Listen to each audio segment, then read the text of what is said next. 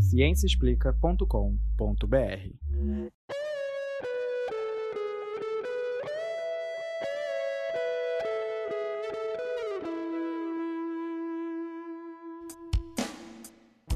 Este é o Microbiando, o podcast que traz novidades do mundo da microbiologia e imunologia para você. Olá, pessoal, bem-vindos ao podcast Microbiando, o programa que traz as novidades do mundo da microbiologia e imunologia para você. Esse é o nosso 13 terceiro episódio da terceira temporada e está sendo gravado em 4 de novembro de 2020. Bem-vindos novamente, é um prazer falar com vocês. Para quem ainda não me conhece, meu nome é Leandro Lobo, eu sou professor do Instituto de Microbiologia da UFRJ e hoje tenho aqui comigo a Adriana Cabanelas. Tudo bem, Adriana? Tudo bem. Oi, gente. Isso aí, nossa editora de notícias. Além disso, temos a companhia hoje de dois alunos do curso de microbiologia que vão trazer umas notícias interessantes aí, que é o Matheus Apolinário. Oi, Matheus. E aí, pessoal, tudo bem? E o Ulisses Viana. Olá, tudo bom, Ulisses? Tudo bom. Legal, legal. Então vamos para o episódio de hoje, vamos para o para o assunto de hoje, que, porque é um assunto, assim, é um artigo super interessante e que vem direto da China, né? Para ser mais específico, de Wuhan, a famosa Wuhan. Olha, já deve ter gente apavorada pensando que, ai meu Deus, lá vem um vírus novo por aí. Calma, gente, não é nada disso. O artigo de hoje é sobre fungos. Acho que isso não ajuda não, hein? Vou pensar que vinha um fungo mortal aí. Oi, gente, coitado de Wuhan, já, tá vendo? já ganhou uma má fama por causa do Covid-19 e essa besteira de chamarem de, de vírus chinês, né? Que, mim, isso é uma, uma fama muito injustificada.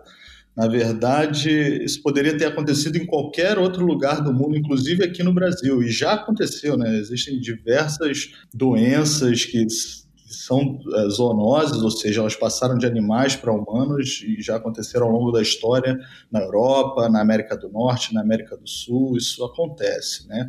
E aqui no Brasil, em particular, do jeito como nós tratamos as nossas florestas, o nosso, nossos mares, nosso meio ambiente, é, nós estamos fadados a passar por um problema desses mais cedo ou mais tarde. Né? Então, nada de apontar dedos, vamos voltar para o assunto de hoje porque, como, como eu já disse, o assunto é sobre fungos, só que fungos do bem, fungos benéficos. Isso aí, vamos falar sobre fungos para o controle biológico de doenças de plantas. É bem interessante isso. É, doenças que são causadas por outros fungos, né? É isso aí. Então é fungo contra fungo, é irmão contra irmão.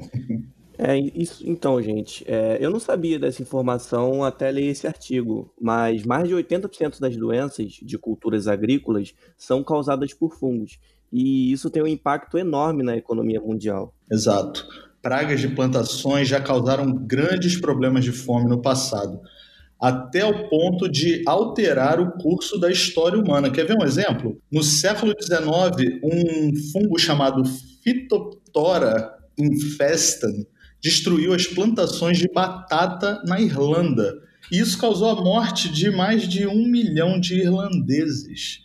E sem contar mais de um outro milhão aí de irlandeses que teve que sair do país, teve que migrar para outros países para poder sobreviver. É, e esses fungos podem causar problemas enormes, até doenças em humanos, porque muitos fungos produzem toxinas que se acumulam nos alimentos. Muita gente já deve ter ouvido falar da aflatoxina, que é produzida por um fungo que dá no amendoim, mas que pode dar em outros tipos de planta também, como a mandioca, o arroz, o trigo.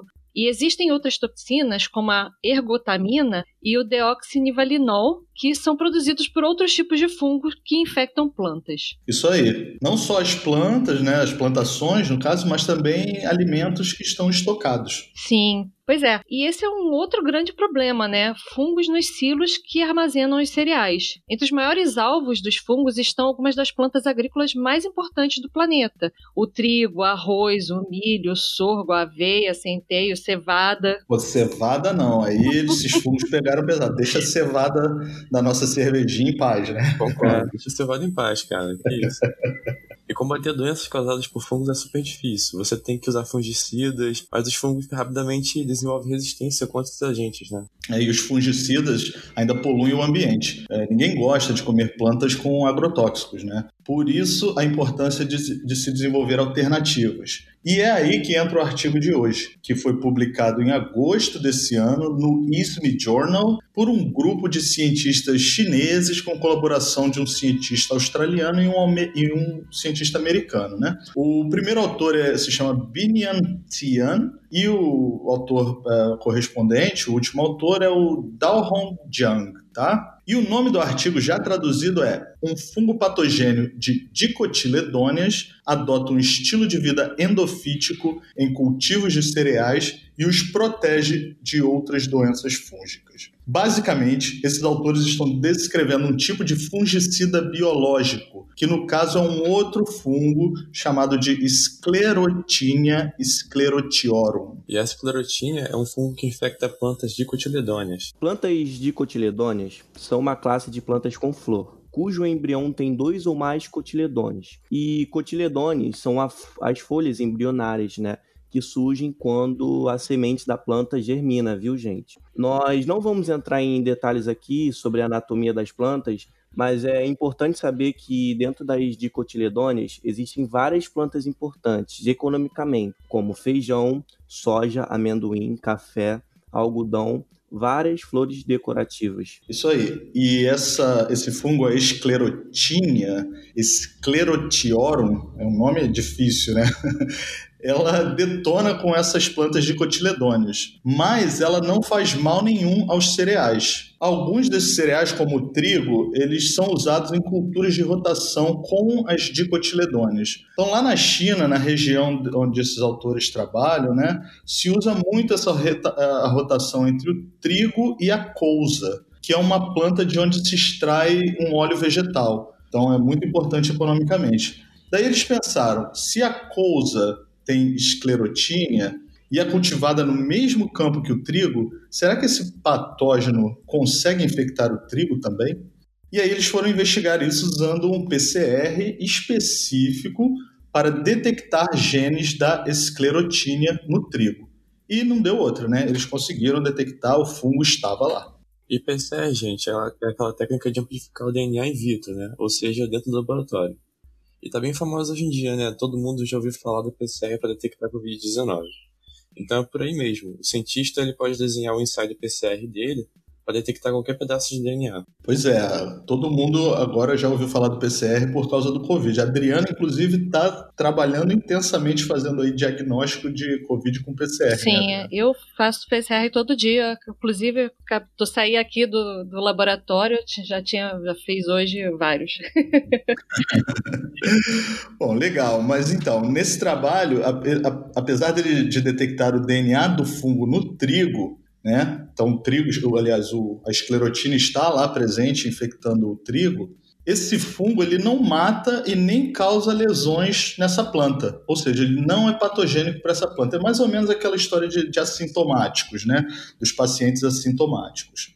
Uh, para confirmar o resultado do, desse PCR que eles fizeram e viram que tem, tem o DNA lá do, do, da esclerotina no trigo, só para garantir que não era nenhuma contaminação no PCR, eles fizeram vários experimentos com microscopia. Eles inocularam, inocularam significa que eles inseriram né, uma cepa do fungo esclerotínia hum, que já, que já era modificada geneticamente para carregar uma proteína fluorescente. E aí eles olharam para as células do trigo com uma microscopia chamada de microscopia confocal. Uh, e eles também usaram microscopia eletrônica de transmissão. E aí, usando essas técnicas, eles conseguiram confirmar que o esclerotina estava lá no meio das células do trigo, também dentro, na verdade, ele fica intracelular, dentro das células do trigo. É, mas essa presença né, do fungo, ela não causava problema para o trigo. Por isso, eles chamaram esse crescimento de crescimento endófito.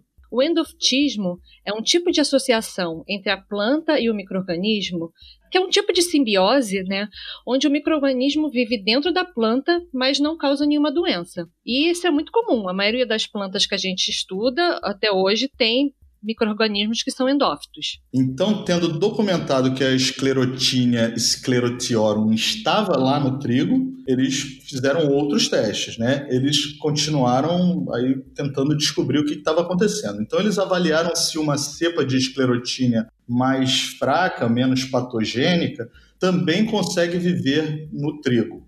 É, essa cepa é enfraquecida porque ela está infectada com um vírus. É importante lembrar disso aí, porque vai ser importante mais para frente na descrição desse trabalho. Isso está ficando confuso, hein? Agora tem uma planta com um fungo dentro, que tem um vírus dentro, parece aquelas bonecas russas que você vai botando, você vai abrindo e vai ficar tirando uma menor de dentro. Pois é. E esse vírus, ele é chamado de micovírus porque ele infecta fungos, né? E essa cepa que carrega o micovírus, ela é hipovirulenta, ou seja, mais fraca. É, o fungo tá com a virose e fica mais fraco. Pois é, tipo a gente quando tá com resfriado, né? A gente fica meio caidinho assim. É, mas o trabalho continua, né? Ele não ficou só nisso. Então, a princípio, eles determinaram que a esclerótia infecta o trigo e não causa uma doença, não causa lesões na planta, mas Será que tem algum outro efeito? Qual é o efeito dessa infecção da esclerótia na planta, no trigo? Então, eles testaram em campos de cultivo e no laboratório e viram que as plantas infectadas com a esclerotídea esclerótica são mais fortes, robustas, crescem mais e têm um rendimento melhor. E isso usando a esclerotia com vírus ou sem vírus, tanto faz.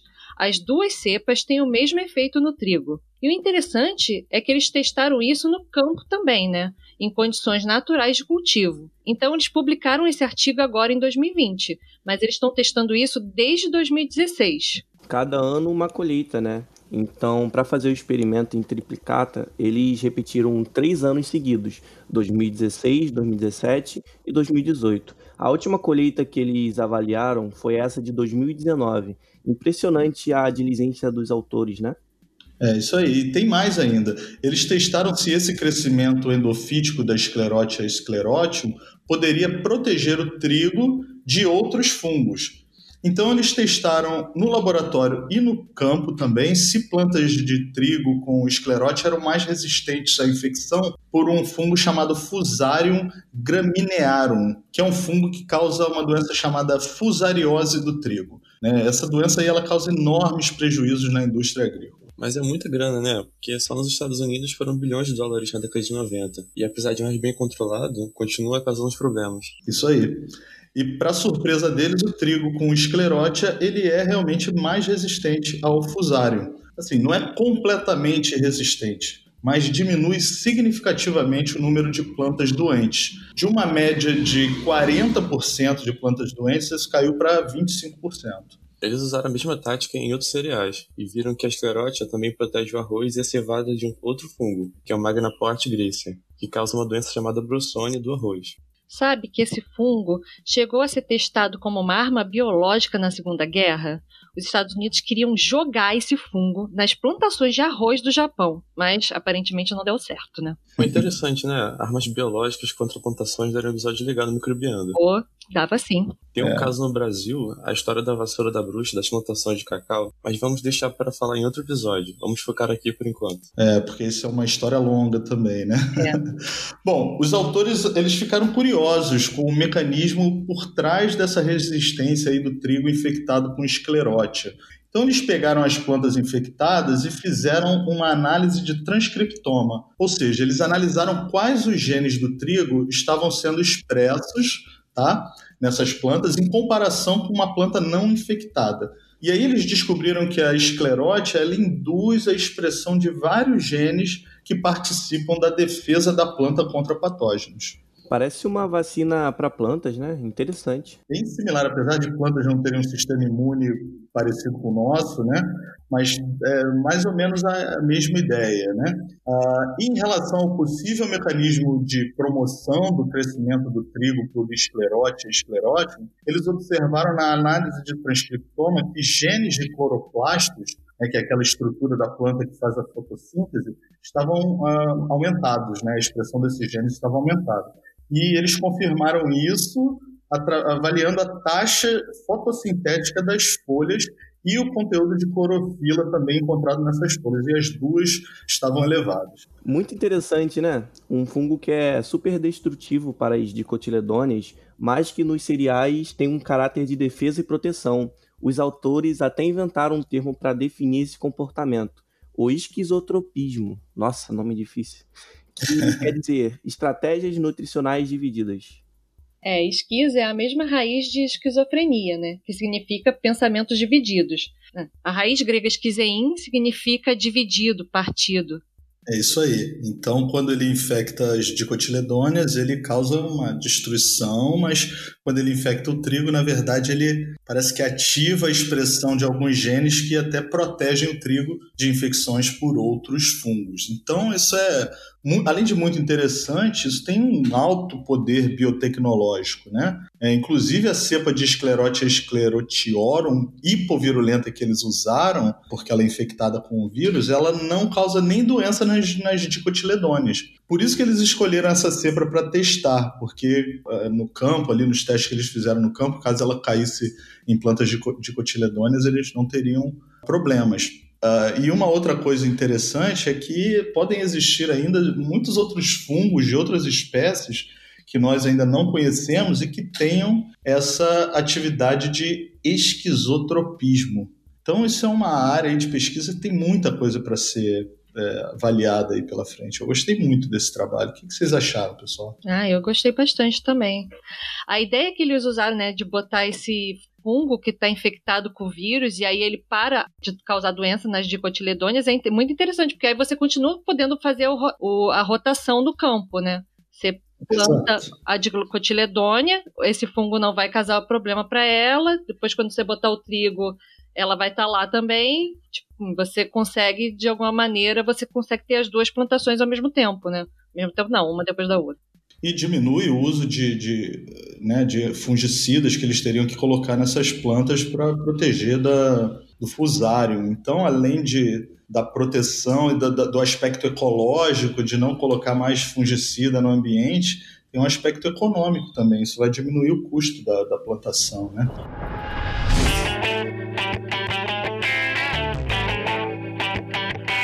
Bom, continuando no episódio de hoje, nós temos mais trabalhos é, com plantas e associações entre plantas e fungos. Hoje nós estamos tendo uma overdose de plantas e fungos, né? E essa notícia foi o Ulisses que preparou. É eu acho a notícia, no mínimo, curiosa. Na, minha, na verdade, é mais surpreendente do que curiosa. Uh, o Ulisses e a Adriana vão contar aí pra gente como essas plantas podem se comunicar usando fungos como seu meio de comunicação. É a web dos fungos, é isso, gente? É, então, como a gente viu no artigo anterior, muitos fungos são conhecidos por se associarem a plantas. Quando essa associação acontece na raiz das plantas, elas são conhecidas como micorrizas. As micorrizas são responsáveis por auxiliarem as plantas na proteção, absorção de água e na captura de sais e nutrientes, principalmente o nitrogênio e fósforo. Mas você imagina que esses fungos também podem ser um meio de comunicação entre as plantas, como uma rede de internet. É, Para você aí que está nesse momento escutando podcast, usufruindo da internet, saiba que existem diversos cabos submarinos que cruzam os oceanos e auxiliam na comunicação global entre continentes. Agora, imagine esse modelo sendo biológico, como se os cabos fossem substituídos por massas de fios finos, conhecida como micélios, ligados em diferentes plantas a metros de distância. Com essa conexão, plantas podem ajudar seus vizinhos, compartilhando nutrientes e informações, ou até prejudicá-los através da liberação de moléculas químicas nessa rede. Em 1997 foi descoberta a primeira evidência da internet fúngica, né, pela cientista Suzanne Simard. Ela conseguiu identificar a transferência de carbono entre pinheiros e bétulas, e até hoje tem se achado evidências da transferência de outros compostos, mas não se sabia até que ponto isso acontecia. É, então uma experiência foi feita com pares de plantas de tomate infectadas com Alternaria solane, elas foram isoladas acima do solo para evitar qualquer sinalização química pelo ar. Um dos pares foi infectado primeiro e o outro 65 horas depois. A planta que foi infectada posteriormente apresentou menos dano ao patógeno, indicando que essa rede de micorrizas não apenas compartilha alimento entre as plantas, mas também liberam sinais químicos, ajudando umas às outras na resposta contra patógenos e até de insetos, como pulgões. É, e assim como a nossa internet convencional, essa biointernet também tem um lado ruim. Isso significa que as plantas nunca estão a sós e qualquer momento elas também podem ser prejudicadas. Um exemplo disso são as plantas ausentes de clorofila. Isso aí. Existem plantas que não produzem clorofila, gente, como as orquídeas. Essas plantas podem parasitar outras plantas, então elas usam os micélios de seus fungos associados para roubar o carbono de árvores próximas. É, é relativamente comum haver a competição por luz e água entre plantas próximas. Algumas plantas mais hostis fazem isso através da liberação de substâncias que reduzem a chance de outras plantas se estabelecerem na área próxima delas. Exatamente, mas essa competição ela pode ser muito mais eficaz através desses micélios, visto que essa competição pode ter um alcance muito maior. Isso se comprovou por meio de experiências usando plantas que liberam substâncias aleopáticas. Mas o que são substâncias alelopáticas? Resumidamente, são processos que envolvem metabólitos, é, ou seja, as plantas elas conseguem liberar alguns metabólitos secundários que influenciam no crescimento e desenvolvimento de outras plantas.